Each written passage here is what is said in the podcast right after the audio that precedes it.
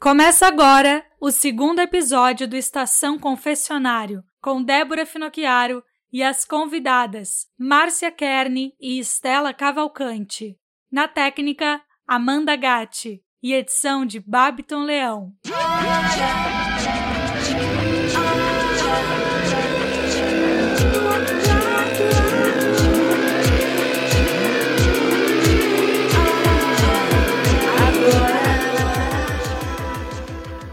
Olá, caríssimos ouvintes. A gente está começando o nosso segundo episódio do Estação Confessionário aqui na Rádio Estação Democracia e também no nosso podcast Confessionário e Relatos de Casa.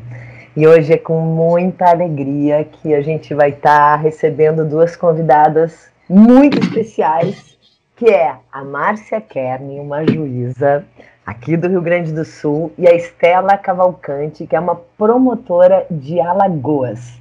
Eu sou a Débora Finocchiaro, sou atriz e diretora, uh, e também assino a direção do nosso projeto Confessionário Relatos de Casa, que é uma websérie sobre violência doméstica e de gênero, antes e durante a pandemia e que teve a sua estreia no dia 24 de agosto de 2020 no canal do YouTube Confessionário Relatos de Casa, com nove episódios, cada um feito por uma atriz.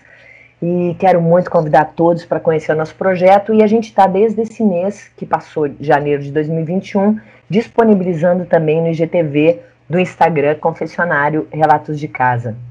O objetivo do nosso projeto é principalmente encorajar as mulheres, encorajar as pessoas a exporem as suas histórias, porque nós precisamos falar sobre isso e também estimular sempre a denúncia em casos de violação, não só contra as mulheres, mas de qualquer tipo de violência, porque a gente, ao longo desse tempo que a gente está com esse projeto, a gente começou a expandir e acaba tratando. A gente vê que a violência está em, tantos lugares, né? Na, é a pedofilia, é o racismo, as questões de gênero e a nossa própria violência. Como a gente reconhecer quando nós mesmas, nós mesmos somos os agentes da violência, porque afinal somos tudo, né? A maravilha e o lixo do mundo. E acho que a gente tem que partir daí para conseguir ter conversas mais transparentes e mais horizontais. E o nosso episódio de hoje, da nossa estação confessionário, é Violência Doméstica em Tempos de Pandemia. Esse nome fala por si só e também é o nome do livro de uma das nossas convidadas, a Estela, que gentilmente aceitou o nosso convite. Então eu peço às nossas convidadas que se apresentem. Mais uma vez eu agradeço muito a presença de vocês e não posso esquecer jamais esse projeto está sendo realizado com recursos da Lei Aldir Blanc, número 14.017-2020. Então, sejam todos bem-vindos ao nosso Estação Confessionário. Com vocês, as nossas convidadas. Estela, por gentileza. É um prazer estar aqui com vocês no Estação Confessionário. Eu sou Estela Cavalcante, promotora de justiça do estado de Alagoas eu fiz um mestrado na área de violência contra a mulher em 2006 e escrevi um livro chamado Violência Doméstica em Tempo de Pandemia: Repercussões do Isolamento Social nas Relações Familiares à luz da Lei Maria da Penha. Sou mãe de duas meninas, uma menina de 21 anos, uma moça já chamada Isabela, e uma pequena de 8 anos chamada Carolina, ambas feministas. Marcinha. Bom, eu sou a Márcia, Márcia Kern, sou juíza aqui em Porto Alegre e uh, trabalhei uh, na implantação dos juizados de violência doméstica no Estado em 2008, uh, eh, tendo minha, a partir de 2011 me dedicado ao estudo da literatura, né, como aperfeitamento acadêmico, sou mestre então em literatura brasileira e uh, resolvi falar sobre o maior escritor brasileiro de todos os tempos, que é Dom Casmurro.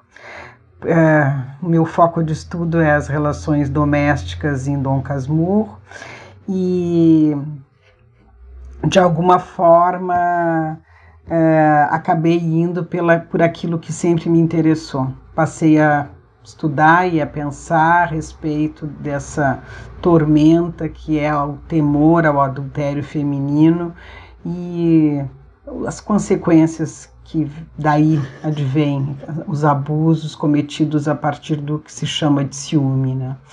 E voltei a atuar, felizmente, nos juizados, no, ju, no primeiro juizado da violência doméstica de Porto Alegre, e a partir daí me envolvi em vários projetos, sendo que o que mais me orgulha é um projeto que se chama Sarau Capitu e Outras Mulheres, onde através de um passeio pela literatura brasileira uh, e, e, literatura universal, uh, nós mostramos então situações de violência doméstica que parece que foi outro dia que aconteceram nas nossas salas de audiência.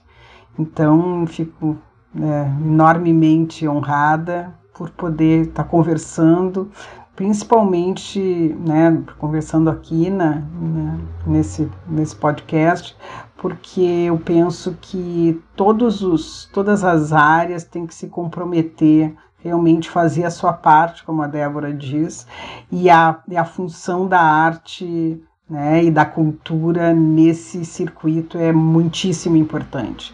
E principalmente quando a gente consegue, então, transitar pelas ondas sonoras, aí, pelas ondas do rádio, que sabidamente é o maior meio de acesso à, informação e à cultura da nossa população ainda hoje. Antes de passar a palavra aqui para Estela, eu quero dizer para vocês que esse programa vai ao ar todas as quartas-feiras às 19 horas, com reprise aos sábados às 15 horas e depois fica lá no nosso podcast no Spotify Confessionário Relatos de Casa. Um, Estela, muito curioso quando eu vi a Amanda descobriu, né? A Amanda, minha sócia, minha parceira querida, que está aqui capitaneando, capitaneando nosso, uh, tecnicamente, essa nossa conversa.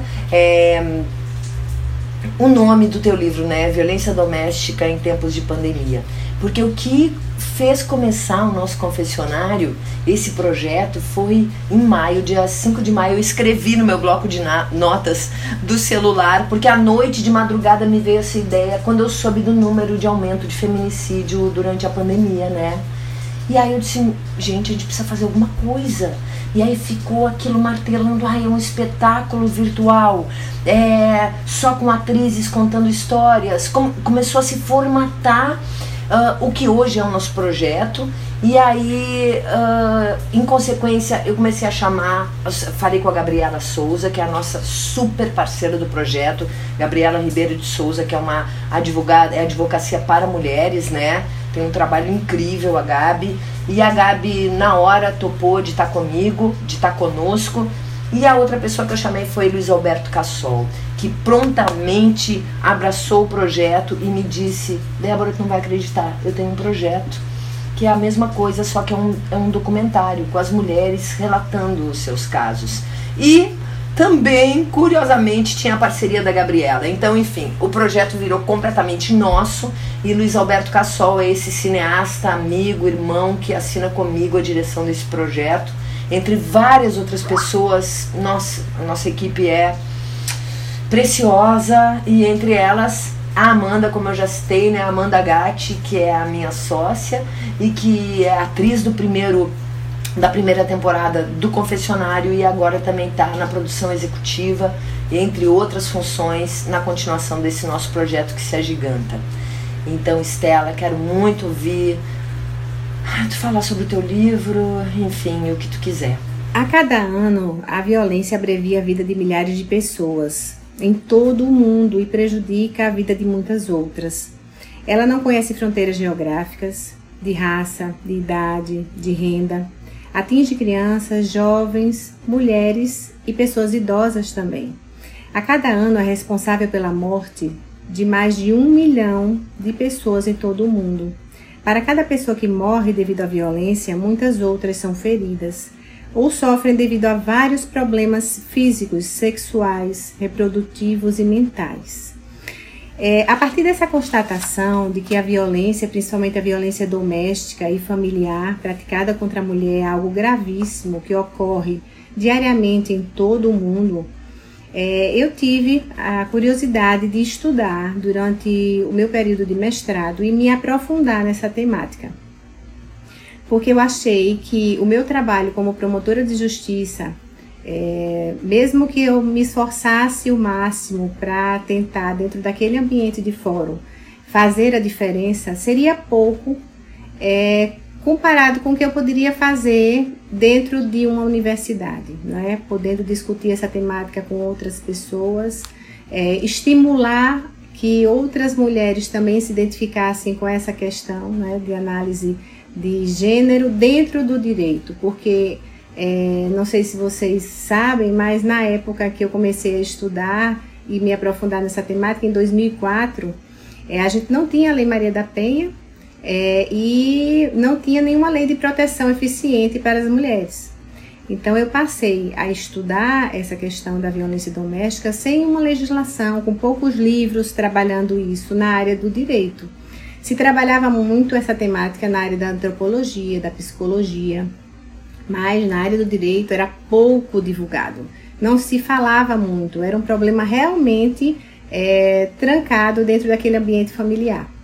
É, então, a partir daquela ideia de que eu poderia contribuir mais se eu fosse é, estudar isso, né, eu é, escrevi um primeiro livro que foi Violência Doméstica, Análise da Lei Maria da Penha, ainda em 2006, que foi publicado que teve uma repercussão muito boa. Eu saí é, divulgando a Lei Maria da Penha pelo Brasil todo, porque na época, como eu disse anteriormente a Márcia no, nas conversas antes do podcast, que a gente antes discutia se a lei era constitucional ou não. Né? E eu sempre defendia a constitucionalidade da lei, sei que Márcia também e outras colegas é, defendiam isso de uma forma bastante forte, veemente, né? A gente é, saiu com a lei embaixo do braço para divulgar ela durante é, bastante tempo no Brasil.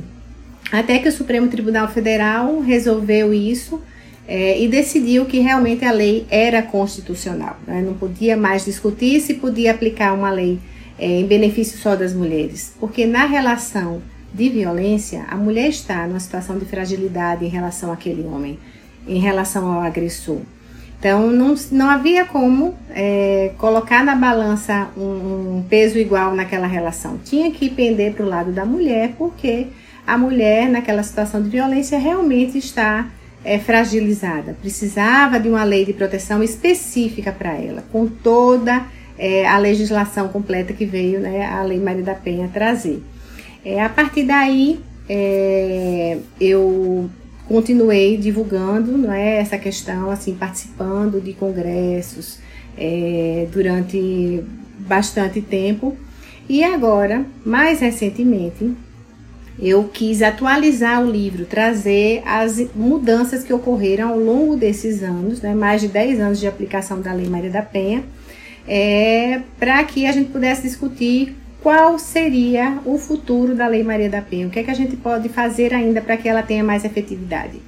Porque ela já é aplicada, né? muitas políticas públicas foram criadas durante esse tempo de aplicação dela.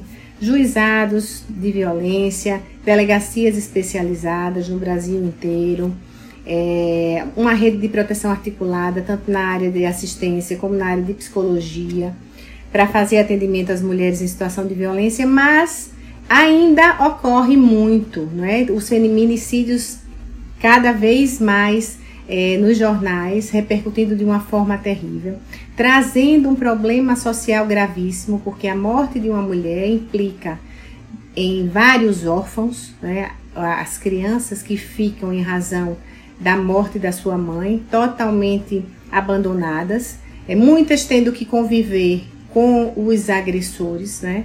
Com o pai que matou a sua mãe, com a família dele, porque na, quando a mãe morre, né, a criança fica completamente é, desassistida. Então, o problema do feminicídio não é apenas que já é gravíssimo, mas a morte daquela mulher, mas o que ele traz né, de terrível para aquela família, que é principalmente o, o reflexo negativo para os filhos. Então, durante o isolamento social, nós passamos do ano de 2020 essa questão do, do, isolamento social. Eu estive de plantão no começo do ano e verifiquei a ocorrência muito grande da violência contra a mulher, muitos feminicídios durante os períodos em que eu fiquei de plantão. É, então, é, eu me vi na responsabilidade de atualizar o livro e de trazer essa questão da influência da pandemia, né, do isolamento social em que a mulher estava dentro daquele ambiente de casa, totalmente vulnerável, é, para o agressor. Então eu fiz essa atualização e publiquei é, para que eu pudesse continuar contribuindo para essa retomada é, da, da proteção às mulheres em situação de violência no nosso país com, durante a pandemia também. É, então eu acho que o livro veio contribuir ainda mais para essas discussões. É, e é, me coloco à disposição é, para que a gente possa sempre que sou convidada, participo do, de conversas, participei de várias lives, a gente fez aqui em Alagoas várias lives também, é, para que a gente pudesse divulgar a rede de proteção existente no nosso estado. E a gente precisa também divulgar a rede de proteção existente no Brasil. É? O Disco 180, que é a Central de Atendimento à Mulher, que hoje também é um aplicativo do governo federal, a gente precisa se apropriar disso e divulgar cada vez mais, para que as mulheres se sintam fortalecidas na hora de denunciar, porque sabem que existe, por exemplo, a Lei 14.022 de 2020, que ela teve a finalidade né, de proteger as vítimas, assegurando o pleno funcionamento de órgãos de atendimento às mulheres, crianças, adolescentes pessoas idosas e cidadãos com deficiência em situação de violência doméstica e familiar durante a pandemia. Foi uma lei muito importante que veio em 2020 contribuir para a efetividade da Lei Maria da Penha. É, então, os serviços públicos de atendimento não tiveram uma suspensão de atividades em razão é, dessa é, lei que foi criada em 2020, que é a 14.022. A gente precisa continuar divulgando toda essa rede de proteção, que eu acho que assim a gente pode incentivar cada vez mais as mulheres a denunciar numa primeira agressão, para que não esperem que aconteça algo mais grave como uma tentativa de homicídio, né? Uma tentativa de feminicídio. E também incentivar a própria sociedade a participar conosco, não é? Vizinhos. É, no, no mês de agosto nós fizemos uma campanha específica para estimular vizinhos a denunciarem casos de violência contra a mulher aqui no estado de Alagoas.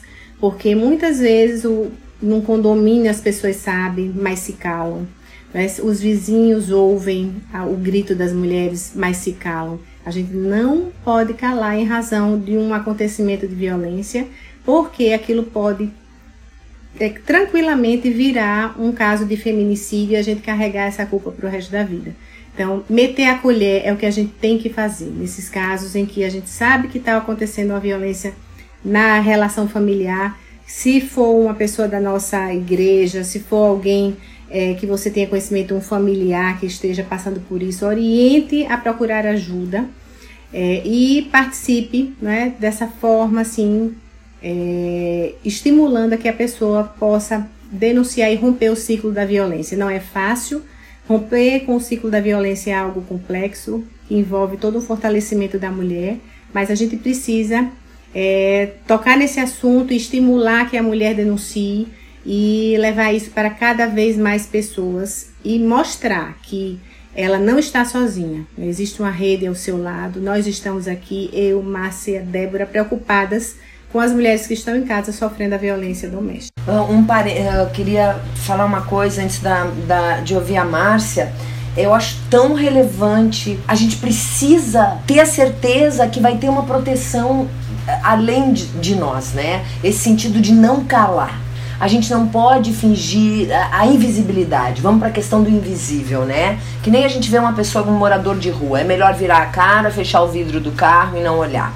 É melhor fingir que não está acontecendo. É mais cômodo. Só que o preço que a gente paga desse cômodo é tão sério, é tão grave um, cada vez mais eu vejo a importância dessa confiança mútua, porque se nós não basear essa mudança que a gente espera por um mundo mais digno, mais humano, mais respeitoso, através de nós mesmos, da gente saber que a gente vai se ajudar, eu saber que eu posso contar com uma pessoa, saber que eu vou ter um apoio de um ser humano, porque gente, esse individualismo é tão acirrado, né? A gente, e para esse sistema econômico a gente sabe que o individualismo é ótimo, é uma maneira também, quanto mais separados a gente tiver, melhor, mas eu acho que é um momento de, de fortalecimento das redes, do fortalecimento das nossas relações, independente dos nossos credos. Eu acho que a gente precisa respeitar cada um com as suas escolhas, mas deve haver uma base humana nas relações, né? É, é muito grave, é muito sério. Sim, precisamos falar sobre isso, porque a gente fica ouvindo nos nossos relatos, aqui mesmo no confessionário, na terceira, tanto na segunda temporada quanto na terceira, que a gente já gravou todos, tem relatos uh, de dois relatos de duas atrizes que se dispuseram a contar suas próprias histórias. Uma Caia fala que quando ela gritou e viu uma vizinha no prédio em frente, eh, deu um alívio que aquela vizinha ia ajudá-la e a vizinha fechou a janela. A outra atriz, a Tânia, contou que depois de sofrer um estupro coletivo, no outro dia todos os vizinhos sabiam e o vizinho da frente tinha assistido, sem fazer nada.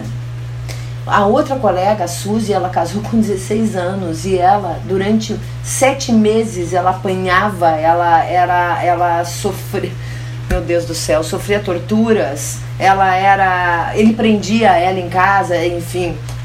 E os vizinhos sabiam, porque era impossível não saberem não escutarem, e ninguém fez nada por aquela menina. Isso faz mais de 30 anos atrás, mas não importa, né? É uma coisa que continua e às vezes parece que vai piorando. Então, acho que esse alerta, fico sempre pensando, né, que campanhas a gente faz nesse sentido. Dá a mão porque tu vai precisar de uma mão também.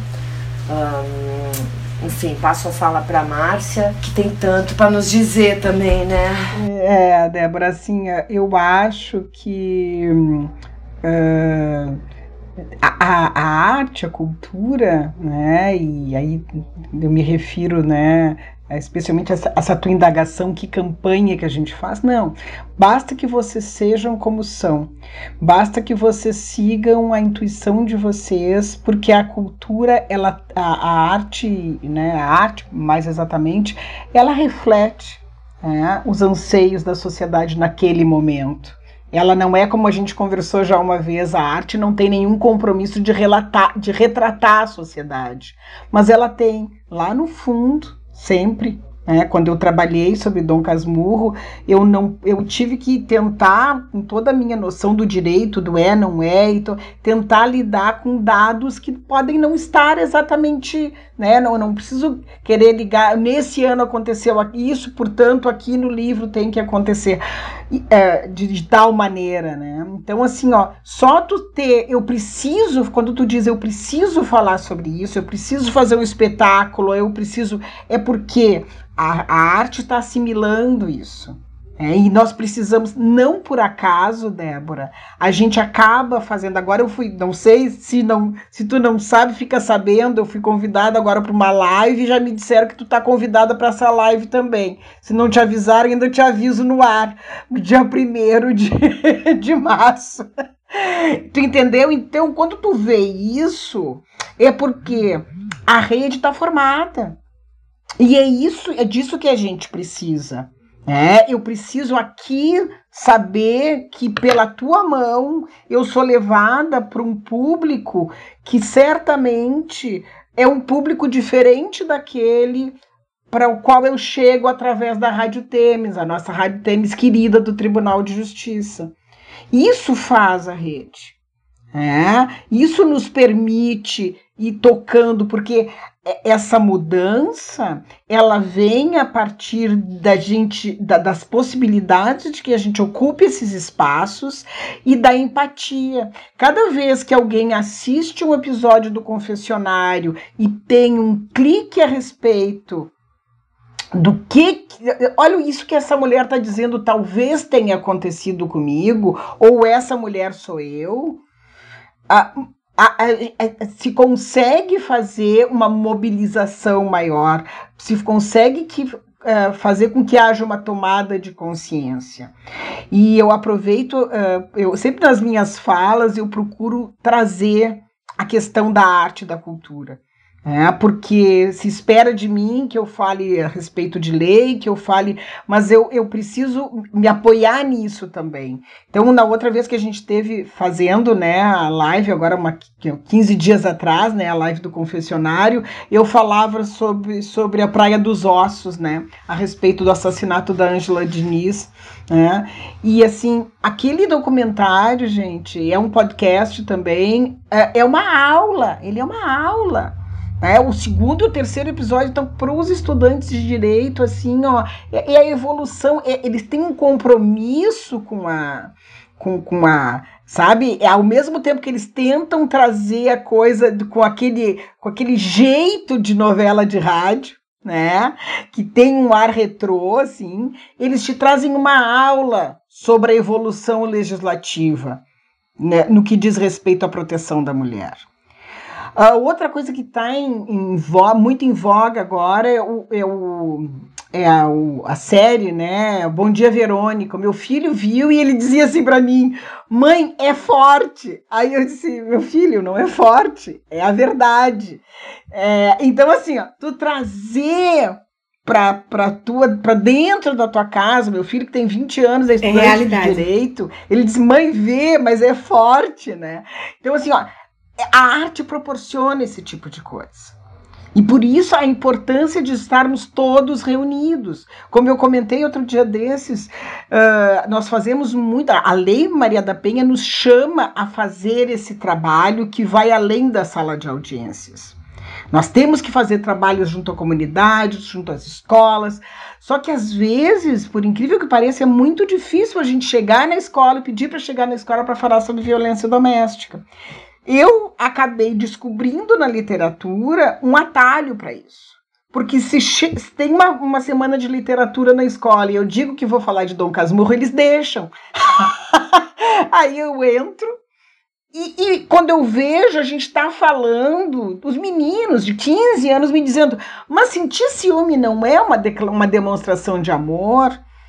E aí a gente vai lá pro Otelo, aí a gente chama o Otelo em sala de aula e, e, lembra que na semana passada, de repente, em sala de audiências, eu ouvi um réu dizendo, doutora, eu não consigo ir, no, ir ao banheiro, doutora. Eu não consigo deixar de seguir essa mulher pelo celular, eu tô atormentado. E aí tu diz, meu senhor, isso tem nome, isso é uma doença, se chama síndrome de Otelo. Então, isso, tu tá falando de 1.600 ali, né? E aqui, 2020, né? 2019. E a gente tem essa demanda, então as pessoas precisam saber que elas estão nesse ciclo que é muito antigo. Né? E falando sobre a pandemia, que foi o que mobilizou a série Confessionário, uh, o que, que a gente se dá conta? De que nós temos. Eu acho que eu não consegui ainda apurar isso exatamente. Nós vamos começar a trabalhar mais detidamente em função justamente da pandemia, né? Mas detidamente com esses processos que tiveram ingresso em 2020, a partir de março de 2020, a não ser aqueles de réu preso, mas a maioria deles nós vamos começar a trabalhar agora. Então eu quero começar a mapear isso. Mas me parece que nós temos, uh, e isso aí é, é, acho que é claro, né? Nós temos realidades muito diferentes né, na nossa sociedade. Então, sim, eu tenho uma realidade da mulher que fica isolada dentro de casa, né, e esse isolamento ele é muito conveniente para o abusador. Quanto menos relações ela tiver, quanto menos uh, parâmetros a mulher abusada tiver, é melhor. É. Mas por outro lado, nós temos aquela mulher que não deixou de sair um único dia de casa desde que começou a pandemia. Porque ela é empregada doméstica que não foi dispensada das suas tarefas. É, porque, então, assim, para algumas mulheres, a pandemia mudou muito pouco. Ela continua sendo aquela batalhadora que pode, eventualmente, estar sob uma maior pressão em função de que o seu agressor pode ter perdido emprego, pode estar se sentindo mais severamente a crise. E como a gente vive numa sociedade patriarcal, em que, pelo menos para fins de, de consumo externo, o homem é o provedor, na medida em que esse homem não se vê mais como provedor, ele vai descarregar em quem? Em quem está sustentando a casa. Eu atendi um caso uh, durante a pandemia agora, em que ele era pedreiro e em função da pandemia e em função de um vício que já vinha, um vício em, em álcool que já vinha, ele perdeu qualquer possibilidade de trabalho. E essa mulher que estava sempre em casa foi trabalhar no setor terceirizado de limpeza no hospital. Pois todas as manhãs, quando ela chegava em casa, depois do trabalho, ela tinha uma filha especial e, né, e uma outra adolescente. Todas as manhãs, quando ela chegava em casa, depois de ir buscar o sustento dessa família, ela ainda apanhava dele, porque ela estava trabalhando. Então, assim, é, é, é, é sabe? Então, é, falar. Uh, sim, ela tem os reflexos da pandemia, mas esse isolamento eu ainda quero observar melhor, porque me parece que a mulher preta e pobre, hum, ela pode ter sofrido os reflexos da pandemia mas ela acabou não ficando isolada dentro de casa. Porque a vida dela não, não ela não se dá, não existe teletrabalho para certas camadas da sociedade.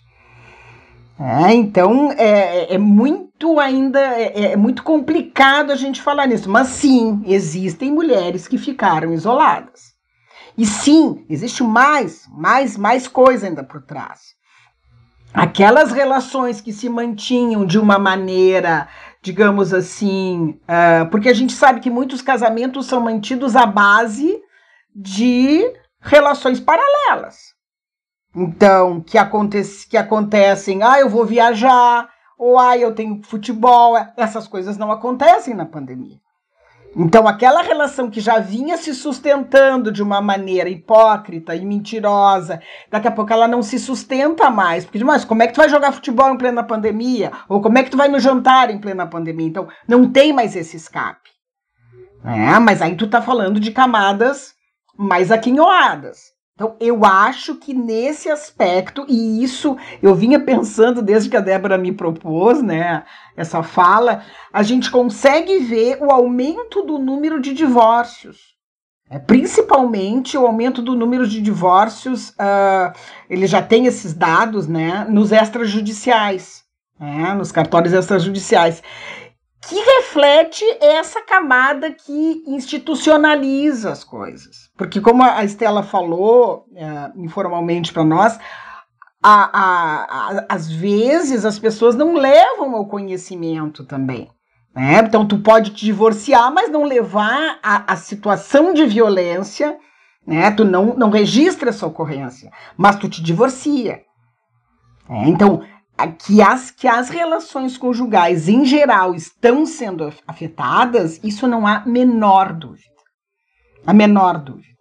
É, e a solução encontrada, então, pelos casais mais aquinhoados, na, na pior das hipóteses, é a separação, que muitas vezes é evitada, porque a separação, para quem tem dinheiro, reflete numa perda patrimonial. Para quem é pobre, isso é histórico, não muda nada. Por isso que historicamente as pessoas pobres se separam mais. Porque elas elas é, buscar né, uma vida nova não tem os mesmos reflexos do que as pessoas ricas que têm essa questão da divisão do patrimônio. Eu não sei se eu não me, me expus, não, não, me, não, me, não me estendi demais, né? Mas assim, uh, eu acho que é muito. Não dá pra gente, sabe, pensar nisso, não dá pra gente pensar num Brasil só. A gente tem que pensar nesse Brasil para quem a pandemia só existe como reflexo. Ela não existe essa coisa né, do isolamento que a gente fala, assim, né? Claro. É, aqui no Nordeste, deixa só pegando o gancho para fazer uma, uma, observação. Aqui no Nordeste, as mulheres que trabalham em, trabalhavam em casa, tanto como empregadas domésticas como com, com, diaristas, né? Elas perderam o emprego de uma forma assim absurda. E elas ficaram em casa mesmo. É, as pessoas com as quais eu mantenho relação próxima dispensaram as, as secretárias. As idosas, as famílias de idosos dispensaram as secretárias. Eu acho que é bom fazer um levantamento assim do Brasil inteiro, mas também houve um reflexo em razão disso. É, o, receber esse auxílio do governo federal também é, foi bom né, para que as mulheres pudessem, é, as que são diaristas, não ficarem totalmente desassistidas. Mas aqui em casa mesmo eu tinha uma diarista que tive que dispensar durante a pandemia, porque o fato dela ir e vir todo dia é, poderia trazer a doença aqui para casa. E eu tenho pais idosos, sogros idosos também. Então a gente tem que ver realmente, mas eu, eu ainda acredito que houve um, um reflexo grande é, da pandemia, mesmo para essas camadas sociais né, mais é, carentes, porque a gente sabe que as mulheres principalmente as mulheres negras, né, as mulheres mais pobres, trabalham em casas de família, é, que não podiam muitas vezes recebê-las em razão da pandemia e dispensaram. É, só esse a, a, a partezinho aí, porque a realidade do Nordeste a gente tem muita empregada doméstica em casa, né? Mais do que no Sul e no Sudeste, que vocês têm mais diaristas. É, eu acho que as diaristas, em razão da necessidade, continuaram trabalhando. É, mas as que trabalhavam é, em casa de família, essas foram mais dispensadas, porque tinham que ir e vir todos os dias. E isso era muito mais perigoso do que a diarista que vai uma vez na semana. Aqui em casa eu fiquei sozinha, sem ninguém, para ajudar. Luta grande. É, é, não, esse levantamento tem que ser feito realmente. Né? E ainda tem, sim, muita empregada doméstica aqui no Sul, ainda tem essa mentalidade, que é uma mentalidade ainda escravocrata, né? Daquela coisa de ter a. E a mulher. Por que, que a mulher ainda. Né, a mulher negra é chefe de família, porque logo depois da abolição, quem conseguia a colocação de uma forma remunerada acabava sendo essa mulher que tinha essa lida doméstica, né? Então. É, e as professoras também, né? As, as mulheres professoras, que também são é, maioria no nosso país, né? É, ficaram em casa em home office também, a gente tem que levar isso em consideração. E muitas são da classe baixa também. É. Né? Professor, principalmente da rede municipal, nossa, aqui no Nordeste ganha muito. Não, aqui também é. é. É, é. Então esse número é grande, né? A gente pensa que não, mas quando vai olhar direitinho assim a realidade de cada de cada região, né, ainda é um número muito grande. Por isso que a gente precisa é, continuar alertando, né? Mesmo assim, encontra uma oportunidade, vai na farmácia, mostra a mão com o batom vermelho para denunciar, usa o aplicativo da Magalu para denunciar, usa o aplicativo do governo federal para denunciar, mas não sofre calada sozinha em casa, porque uma ameaça, né, doutora Márcia sabe, pode se transformar num feminicídio. É. Não pode achar que está segura quando há uma ameaça dentro de casa. Tem que procurar ajuda. Eu acho muito legal. A gente falou isso antes, né, em off, uh, a questão dessas campanhas. Uh, aí eu, eu, levantei uma questão que eu acho super mal divulgada essas campanhas, né? Essa da palma da mão, do batom na mão. Uma pergunta que eu queria fazer a vocês duas, gurias. Vocês estão vendo efetividade nessas campanhas? Como está sendo aqui no Rio Grande do Sul e em Alagoas também? Um, se está funcionando e como que é os profissionais das farmácias? As pessoas que trabalham, eh, se eles todos estão informados, como está se dando isso? Porque eu vi o início da campanha e depois não ouvi falar mais nada sobre isso. Eu não sou uma que ligo a televisão todo dia também, então posso eu estar tá por fora disso, mas eu não vi muita efetividade nessas campanhas. Gostaria de ouvir de vocês.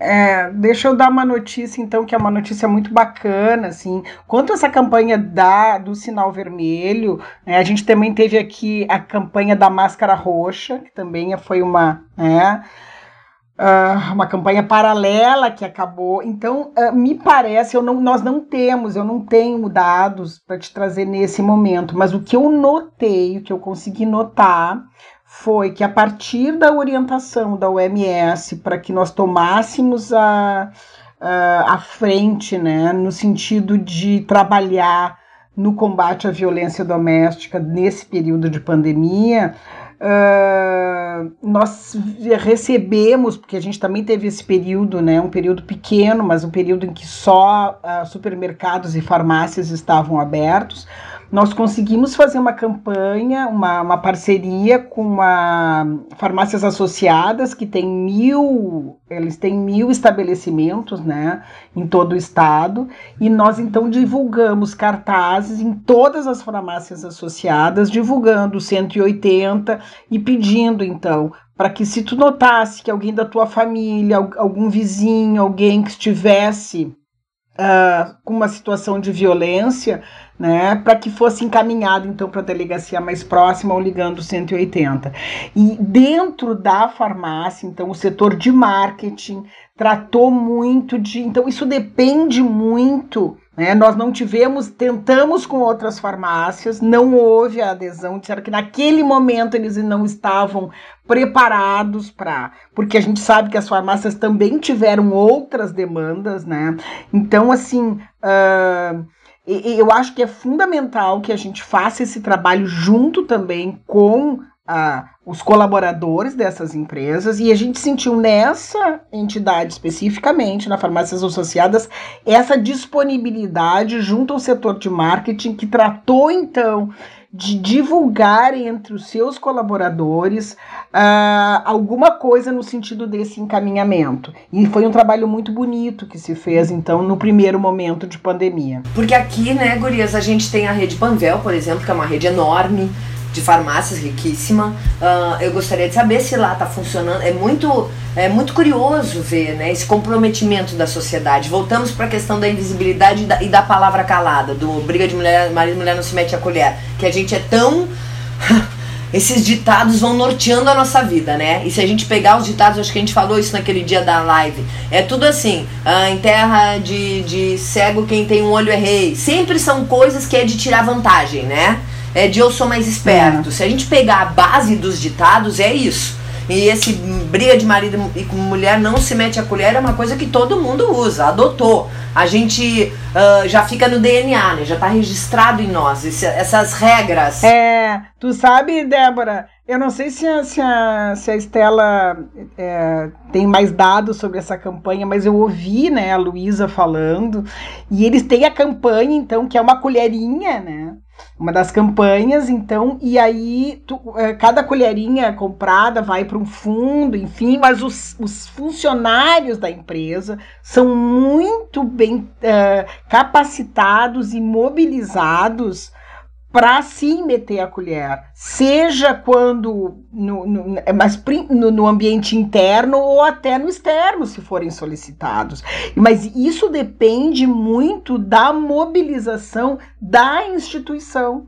Da instituição estar preparada para tra tratar desses assuntos. E ter o desejo de tratar desses assuntos, né, Gurias? Verdade. É. Aqui, aqui em Alagoas, nós fizemos é, uma parceria, firmamos o Ministério Público de Alagoas com a Equatorial, que é a empresa de energia daqui. E aí nas contas de energia tinha lá embaixo o disquezinho é, 180 e tinha o link do Ministério Público para baixar é, o nosso aplicativo, que é Mulheres Proteção. E aí foi muito interessante, porque chegava na casa, né? E a mulher muitas vezes é aquela que paga a conta. É uma, seria uma forma de mostrar que existe, existe uma campanha e que ela não está sozinha. É, e a gente fez esse, essa primeira campanha pela Equatorial. E aí fizemos também o projeto Agosto Lilás. É, e o projeto Agosto Lilás do ano de 2018 foi premiado pelo Conselho Nacional do Ministério Público. Foi o nosso projeto que é uma parceria com a imprensa também. É, a gente fez algumas, alguns vídeos alguns com personagens é, fictícios, né, com é, atrizes fazendo o papel de vítima e de mãe. E aí era um relato, como se fosse um relato de uma vítima da violência, mostrando que era possível romper com aquela questão da violência se a pessoa denunciasse, se ela procurasse ajuda, é, e mostrando a importância assim de se trabalhar isso tanto com as mulheres como com os familiares. Aí essa campanha do projeto Agosto Lilás foi premiada esse ano pelo Conselho Nacional, foi muito interessante, né? Essa valorização também das campanhas educativas. Mas a gente não pode é, deixar de investir nisso. Eu acho que houve alguma falha com relação a divulgar ainda mais essa campanha durante o, o ano de 2020, né? Poderia ter sido melhor divulgada no Brasil inteiro. Deixou muito a critério do Estado. Alguns estados houve um engajamento grande, outros estados já não houve tanto. É, tanto é, é, é verdade isso que o, o, Conselho Nacional esteve em Alagoas para é, verificar como é que nós fizemos a campanha durante a pandemia, porque foi muito difícil. É, trabalhar essa temática da violência nos 102 municípios de Alagoas durante a pandemia, engajar os promotores que estavam em home em home office também durante esse tempo de pandemia. Então foi uma dificuldade, mas que valeu muito a pena. Nós fizemos uma live por dia, então a gente conseguiu é, que os promotores do interior se engajassem no projeto e não só é, o, o, o promotor, mas toda a rede daquela região. Então foi muito gratificante a participação de muitas pessoas. É, e a gente precisa fazer isso, né? Dentro da nossa é, rede, tentar ampliar cada vez mais, né? E possibilitar que a mulher se sinta realmente fortalecida, porque se ela não se sentir é, no sistema de justiça, né? Numa delegacia de polícia, num, num hospital, um ambiente é, propício para que ela se abra, né, que ela possa dizer o que está sentindo, é, é muito difícil denunciar sozinha, né, ter essa coragem. Ela precisa saber que ela não está só, e realmente não está, porque a Lei Maria da Penha trouxe isso, né? Trouxe toda essa rede de proteção em todos os estados da federação, ampliadas para que essa mulher não sofra calada, né? Não fique sozinha e para que a gente possa contribuir para que os números de feminicídio cada vez estejam menores no nosso país. Gente, é, a gente está chegando ao final do nosso tempo, porque nós poderíamos ficar muito tempo aqui conversando. Nossa, vocês me suscitaram mais questões. Queria falar sobre o ciúme, sobre essa, essas camadas da sociedade mais altas que não denunciam e blá blá blá. blá. Mas enfim, o que que, para concluir aqui, Uh, gostaria que a, a, a Estela falasse para gente como que dá para ter acesso ao livro dela e também ressaltar para os nossos ouvintes que esta campanha ainda está em vigor.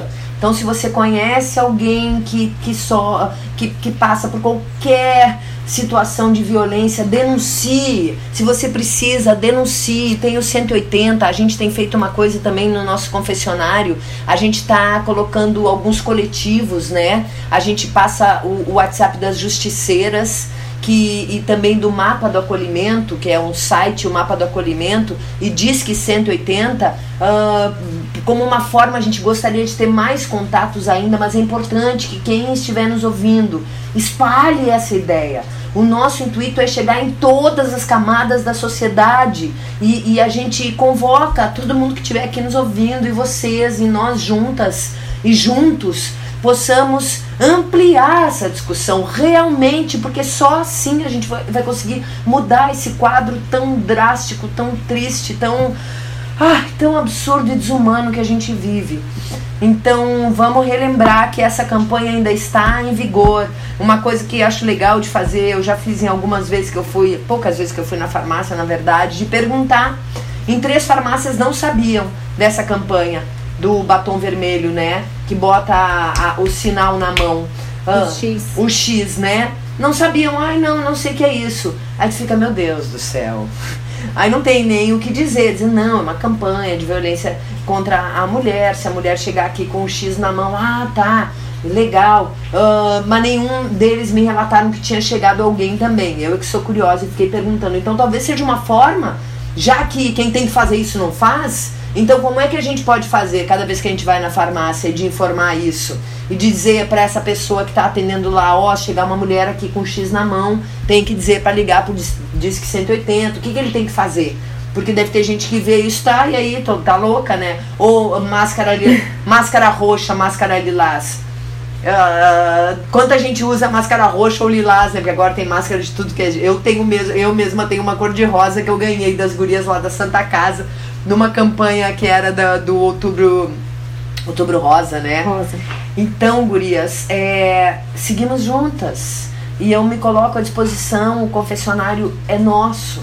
E a ideia desse nome confessionário, acho que foi até com a Márcia que a gente falou isso, né? Esse confessionário é sem culpa a gente tira a culpa dessa confissão, principalmente, né? E agradeço muito, muito. Queria que vocês se despedissem. A Estela nos dissesse como ter acesso ao seu livro. E a Marcinha também nos desse mais uma dica aqui, além do Disque Denúncia 180. Falasse novamente para nós como é que se tem acesso né, ao Respeito às Gurias, que é um programa tão bacana da Temis. E assim eu me despeço e agradeço e estaremos aqui na próxima quarta, tem reprise às 15 horas ao sábado e no nosso podcast Confessionário Relatos de Casa.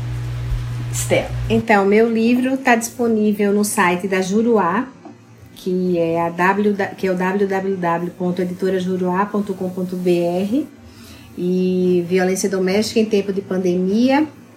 É, eu também tenho um Instagram que é Estela underline Cavalcante, que vocês podem seguir. Lá eu coloco muitas informações a respeito de como combater a violência contra a mulher, é, como a diferença existe diferença entre feminicídio e homicídio, é o que é ser feminista, que tanto pode ser um homem como uma mulher. Todos nós temos que estar juntos, é, lutando pela paz nas relações familiares.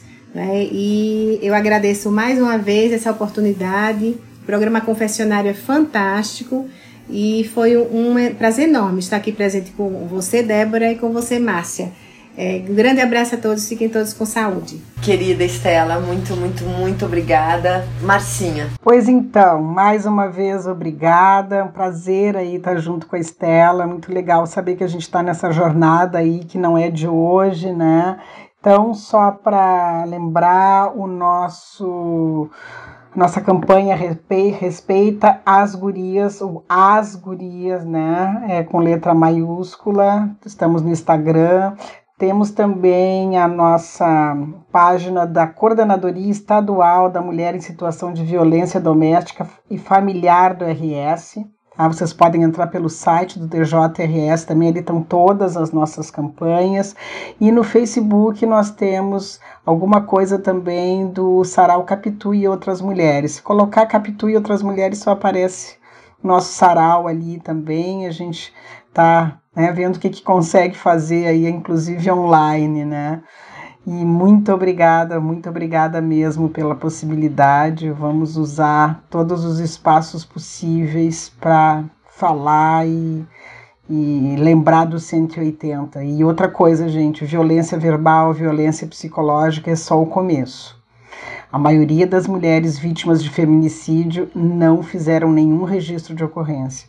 Portanto, é importante que a gente faça. Os homens têm medo, sim, da mulher que vai procurar ajuda. É isso aí. Obrigada. Gente, muito obrigada mais uma vez essas mulheres lindas, lindas, lindas. Pena que vocês não estão vendo elas aqui agora. Agradecer minha parceirinha, minha sócia amada Amanda Gatti. Agradecer a Rádio Estação Democracia por estarmos aqui na Estação Confessionário.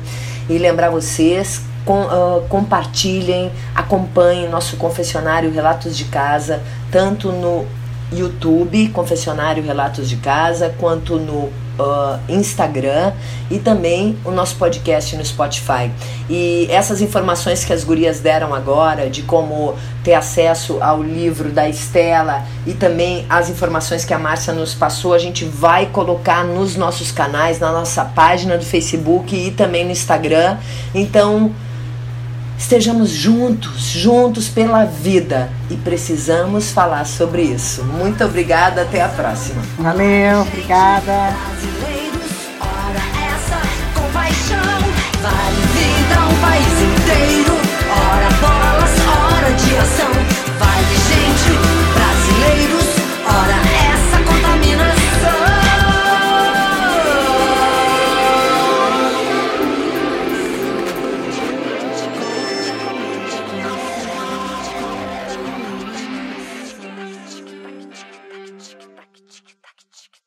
Esse foi o segundo episódio do Estação Confessionário, com Débora Finocchiaro e as convidadas Márcia Kern e Estela Cavalcante. Na técnica, Amanda Gatti e edição de Babiton Leão. Esse projeto é realizado com recursos da Lei Aldir Blanc número 14017/2020.